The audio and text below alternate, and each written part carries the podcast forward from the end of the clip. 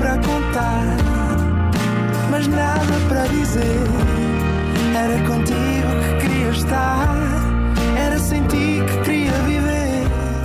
Tu complicavas o pequeno. Olá, sejam bem-vindos a mais um Nada de Mais. Comigo hoje tenho um excelente convidado, Tiago Castro. Olá, Olá, tudo bem, Rodrigo? tudo bem? E contigo? Também, um bocadinho frio. Desculpa ter-te arrastado aqui para o exterior.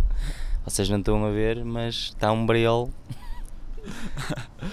Bom, Tiago, qual é o teu dia da semana preferido? Meu dia da semana preferido. Epá, eu acho que não tenho dia da semana preferido. Eu não sou um gajo normal com um trabalho normal, portanto não tenho aquela questão de chegar à sexta-feira para finalmente ter o meu descanso. Eu, como sou freelancer, eu tenho descanso quando eu quiser. Portanto, o meu dia da semana preferido tanto pode ser uma segunda como pode ser um sábado, um domingo. Mas eu acho que eu nasci uma quinta-feira, portanto vou apostar na quinta-feira. Muito obrigado e até ao próximo programa. Obrigado. Não foi nada, Feito. nada demais. Não foi mesmo nada, nada demais. Mais.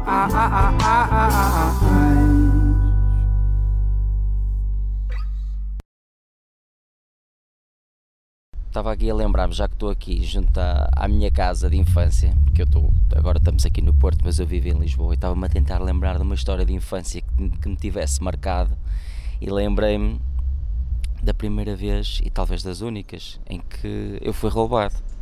Em que eu tinha pai que aos meus 12, 13 anos, a vir da escola numa tarde de verão, com um grupo de amigos que fazíamos sempre o mesmo caminho, cada um separava-se mais lá à frente para irmos cada um para a sua casa, vivíamos perto uns dos outros, e aparece um grupo de manfios, mais ou menos da nossa idade, um bocadinho maiores que nós, a vir do outro lado da estrada, pelo que os meus colegas começam logo a sapar e a fugir, coisa que eu detesto fazer, mesmo sendo mais pequenino, nunca curti fugir porque sentia-me mesmo mal com isso, então fiquei e eles continuaram a andar.